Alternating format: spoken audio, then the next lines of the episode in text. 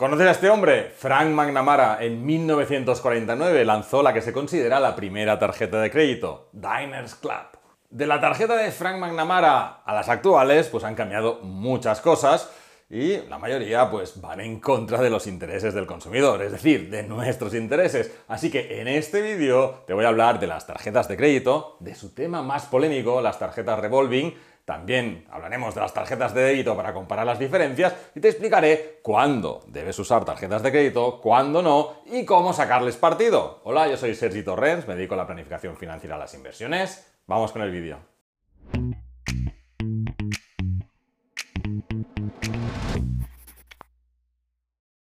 Recuerda dejar un comentario con tus dudas, preguntas y sugerencias para futuros vídeos y desde ya dale al like para ayudarme a hacer llegar este contenido a más personas y que todo el mundo haga un buen uso de las tarjetas de crédito. La primera tarjeta de crédito, la de Diners Club, pues surgió de una situación embarazosa vivida por el propio Frank. Cuando una noche invitó a dos de sus amigos más importantes a una cena en un elegante y lujoso restaurante de Nueva York y en el momento de pagar pues se dio cuenta McNamara que no llevaba un solo dólar encima. Así que tuvo que pedir ayuda a su mujer para que le sacara de esa situación tan embarazosa. Y se propuso no volver a pasar esa vergüenza de nuevo.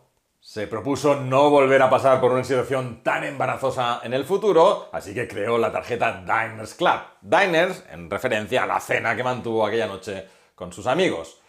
Las primeras tarjetas lo que permitían era pagar en una selección de unos 15 restaurantes muy lujosos de Nueva York y se distribuyó solo entre 200 personas que eran amigos y conocidos selectos de Frank Manamara. La tarjeta permitía ir a esos restaurantes y al final de mes abonar las facturas de las diferentes comidas y cenas sin intereses.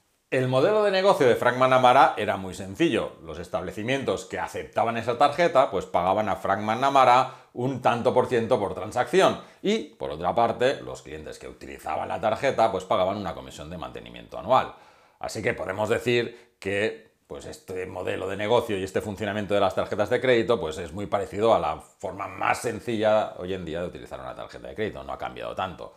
Lo que haces es utilizas la tarjeta de crédito a lo largo del mes para comprar pues distintas cosas y al final de mes pues te cargan el recibo de todo lo que has comprado a lo largo del mes. A diferencia de lo que sucede con las tarjetas de débito, que en este caso las tarjetas de débito lo que hacen es por cada compra que hagas te cargan directamente justo en ese momento el importe de la compra en tu cuenta corriente, con lo cual con las tarjetas de débito no puedes superar nunca el dinero que tienes en cuenta, mientras que con las de crédito pues eso no se mira hasta final de mes. En este sentido lo que me pregunto es, ¿Cómo es posible que se hayan instalado tanto y sean tan extendidas las tarjetas de crédito si al final lo que sucede es que compras durante el mes y al final de mes tienes que pagar de golpe? O sea, ¿qué sentido tiene? ¿Qué ventaja tiene esto? ¿no? Pues hay dos razones. La primera es que hay países, como por ejemplo Estados Unidos, en el que utilizar las tarjetas de crédito amplía tu historial de crédito. Y esto es muy importante para poder acceder a créditos mayores. Por ejemplo, un crédito para comprar un vehículo o para comprar una casa. Tienes que tener un cierto historial de crédito para poder acceder a ciertos créditos. Por lo tanto, es un uso habitual que se da y se debe utilizar la tarjeta de crédito habitualmente para demostrar que eres capaz de devolver siempre un crédito. Por contra, en la zona europea, por ejemplo, en el que esto no existe, pues aquí no tiene mucho sentido, no, estás sacándole ninguna ventaja. Al hecho, simplemente estás posponiendo un pago que además te llega de golpe y además, pues muchas veces te encuentras en la situación que cuando vas a pagar en la cuenta no hay suficiente dinero. Y aquí empiezan los problemas. Pero es que además, para incentivar el consumo en las zonas donde ese historial de crédito no es tan importante, pues hay toda una serie de estrategias pues, para que utilices esa tarjeta de crédito. Estrategias como acumulación de puntos que luego puedes canjear por descuentos, noches de hotel, vuelos, etc. O bien te ofrecen bonificaciones sobre tu hipoteca si utilizas la tarjeta de crédito un mínimo de veces al mes. O bien te eliminan comisiones de, por ejemplo, mantenimiento de la cuenta si la utilizas lo mismo, pues varias veces al mes. Presta atención a esta reflexión porque después te hago una pregunta al respecto. Si en el uso de las tarjetas el banco no te suele cobrar ni comisiones de mantenimiento, ni de funcionamiento, ni por transacción, porque normalmente ya no lo cobra nadie, y además te ofrecen cosas especiales como puntos de acumulación para comprar otras cosas más barato, o bien te devuelven parte del dinero, o te hacen un descuento, o te hacen la hipoteca más barata, o dejan de cobrarte las comisiones de la cuenta corriente, entonces el, propio banco, pues, ¿de dónde está ganando el dinero? Bueno, ya sé lo que me dirás, pues obviamente lo está ganando de las transacciones, de lo que pagan los comercios por cada transacción. Pues fíjate lo que están cobrando por transacción. En España, el 0,36% de media. Que por cierto, no es 100% para el banco, sino que parte de esa comisión la tendrá que partir con los emisores, digamos, raíz de las tarjetas, que son Visa o Mastercard. Así que la pregunta que quería hacerte sobre esta reflexión es, ¿por qué crees que un banco está interesado en distribuir e incentivar el uso de unas tarjetas de crédito de las que prácticamente no cobra nada ni gana nada? Pues me voy a poner en modo gallego y te voy a dar la respuesta. Es decir, te voy a dar la respuesta haciéndote otra pregunta. ¿Tú cuál crees que es el cliente ideal para un banco de los que usan tarjeta de crédito? ¿El cliente que coge la tarjeta de crédito, la utiliza durante el mes y a final de mes paga religiosamente? ¿O el cliente que utiliza la tarjeta todo el mes y a final de mes pues empieza a no poder pagar y entonces aplaza los pagos o bien entra en el sistema revolving que le llaman, que después hablaremos de ello.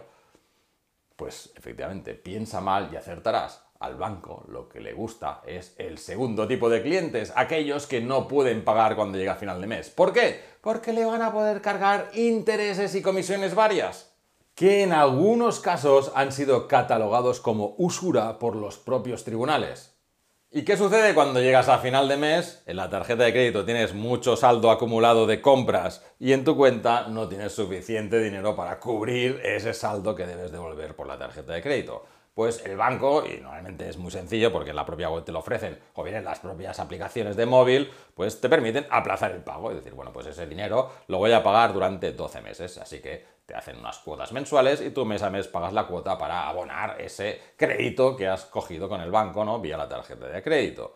Pero hay otro sistema que ha traído mucha polémica y que es verdaderamente importante entender lo que es el sistema revolving. Y es de lo que vamos a hablar ahora. Pero antes necesito que me dejes una mano dejando un like, un comentario, compartiendo el vídeo, suscribiéndote y te dejo unos segundos para que puedas hacerlo.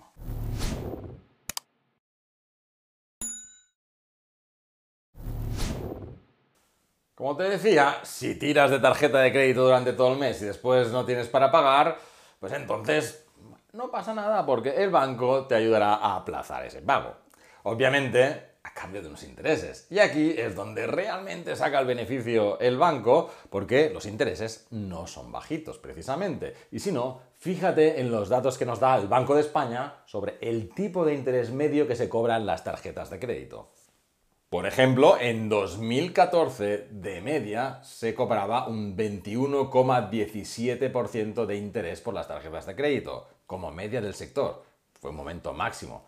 Y en el mínimo se ha cobrado un 17,97% en marzo de 2023.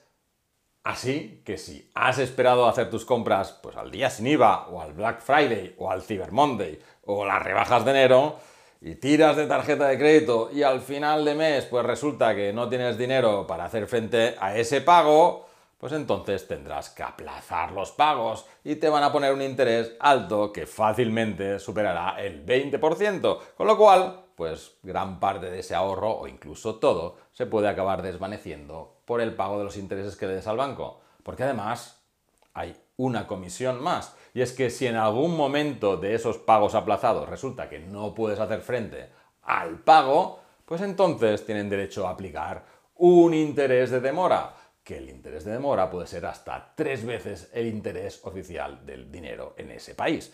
Por tanto, si el tipo oficial, por decir algo, es el 4, pues pueden cobrarte hasta un 12% adicional de intereses por esa demora. Pero no debes preocuparte porque hay una forma de evitar esto y el banco te la va a ofrecer encantado. El tipo de pago revolving o tarjetas revolving. Y la verdad es que es comodísimo porque tienes una tarjeta de crédito que tienes un límite, como todas las tarjetas de crédito, y tú ese límite lo puedes gastar hasta el 100%. Y lo que haces es pactar con el banco una cuota y tú esa cuota la pagas cómodamente todos los meses, que puedes marcarla a tu ritmo, puedes ir pagando el crédito según te convenga o puedas pagar esa cuota.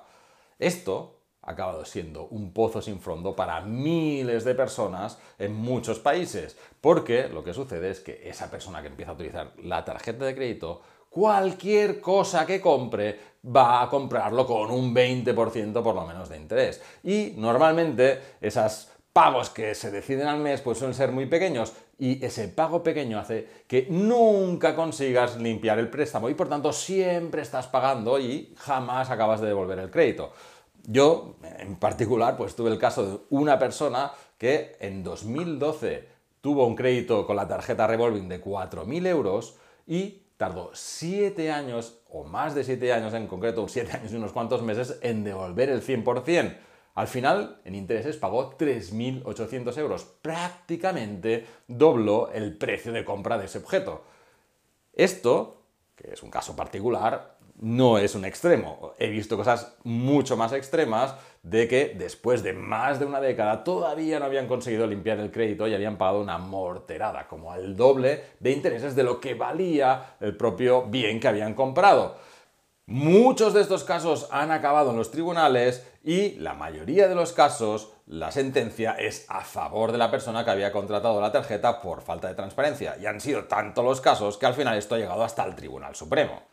Pero ojo, no son ilegales. Se pueden seguir contratando y las sentencias lo que obligan es a que los bancos, a partir de ahora, o los que ofrezcan estas tarjetas, deben informar muy detalladamente de su funcionamiento y de todos los riesgos que comporta a los clientes que la contraten.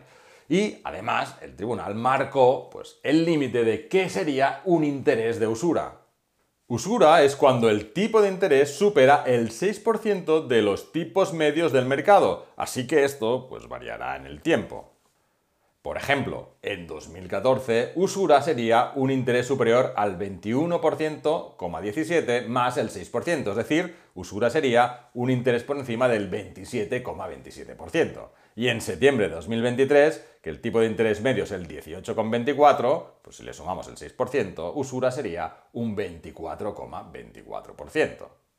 Como ves, pueden cobrar unos intereses brutalmente altos. Así que el primer consejo que te daría con respecto a las tarjetas de crédito es que si vas a utilizar la tarjeta de crédito para comprar algo que sabes que no vas a poder abonar a final de mes y que vas a tener que aplazar el pago, no utilices la tarjeta de crédito. Es mejor que si sí o sí tienes que comprarlo, utilizar un préstamo personal.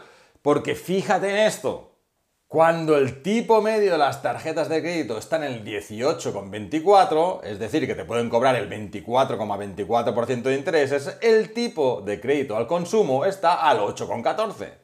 Estarás de acuerdo conmigo en que pagar más por exactamente lo mismo no tiene ningún sentido. Por tanto, si vas a comprar algo que sabes que a final de mes no vas a poder abonarlo al 100%, entonces no utilices tarjetas de crédito utiliza un préstamo personal.